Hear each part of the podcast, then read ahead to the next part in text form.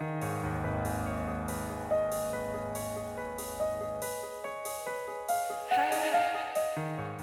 nombre es Mauricio Lechuga y te doy la bienvenida a octubre, el mes de los breviarios cadavéricos, en el que te compartiré una creepypasta o leyenda urbana todos los días. Si algunas de estas historias realmente sucedieron o son retorcidos inventos de alguien, tú lo tendrás que decidir. Recuerda que pueden contener amplias descripciones de violencia y o lenguaje explícito.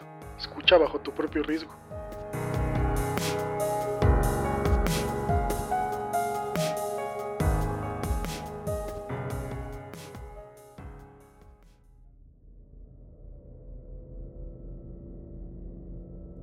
El infierno es una habitación con dos puertas.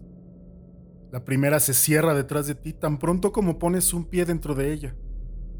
Colapsa dentro de su marco para nunca volver a abrirse de nuevo.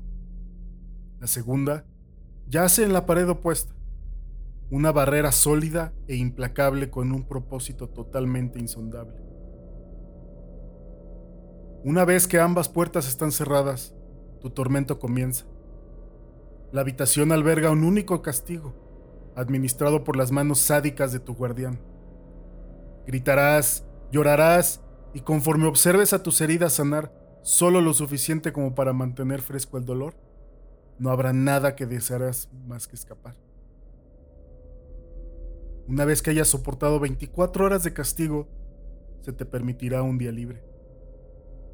La segunda puerta se abrirá de par en par, revelando una habitación vacía, dócil e iluminada.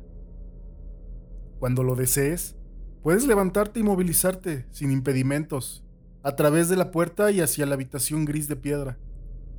El espacio es monótono, excepto, como siempre, por dos puertas. Una vez que la puerta se cierra detrás de ti, tus heridas van a sanar, tu dolor cesará y por 24 horas no pasará nada. No hay comodidades especiales, aunque en la ausencia silente de tormento incesante, beberás cada segundo como si fuese ambrosía. Pero este es el asunto. Cuando tu tiempo se acabe, cuando la segunda puerta se abra y seas succionado en su interior, te encontrarás en una habitación nueva, con un torturador nuevo, y más importante aún, tu nuevo castigo será notablemente peor. Algunos se toman un tiempo para notar el patrón, algunos lo notan de inmediato, pero no pueden resistir el dolor. Atraviesan la puerta al momento en que abre, ansiosos por un día de paz. Es a esas personas a quienes les toca peor. Descienden rápidamente más allá de los reinos de sufrimiento imaginable, y su añoranza por alivio solo hace que esas 24 horas sean más insuficientes. Todos ellos comienzan a rememorar sus castigos tempranos casi con afecto, lamentando haber puesto un pie en la habitación gris, pero incapaces de parar. Sin embargo, la broma pesada es para aquellos que aprenden autocontrol, aquellos que dan cuenta que el tormento aniquilador es mejor que cualquier cosa más allá de la habitación gris. Sus corazones se rompen un millar de veces en cada momento que deciden no poner un pie en la habitación siguiente. Sus almas se hacen añicos al momento en que deciden quedarse en la habitación principal. El infierno es una habitación con dos puertas.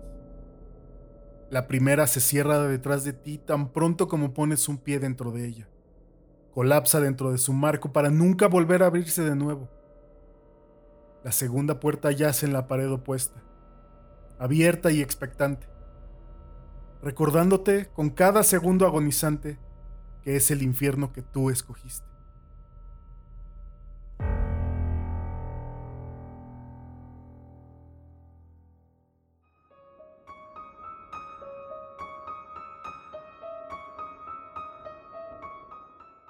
Para que no te quedes sin escuchar ninguno de los breviarios cadavéricos que se publicarán en todo octubre, suscríbete en tu aplicación favorita, Apple Podcast, Spotify, la que sea. También compárteselo a quien le gusten todos estos temas de miedo, suspenso y creepypastas. Te recuerdo que en Patreon podrás escuchar historias extra exclusivas para los miembros. Encuéntralo en patreon.com diagonal Morten Podcast. Sígueme en Twitter e Instagram como Morten Podcast y cuéntame, ¿cuál ha sido tu breviario cadavérico favorito?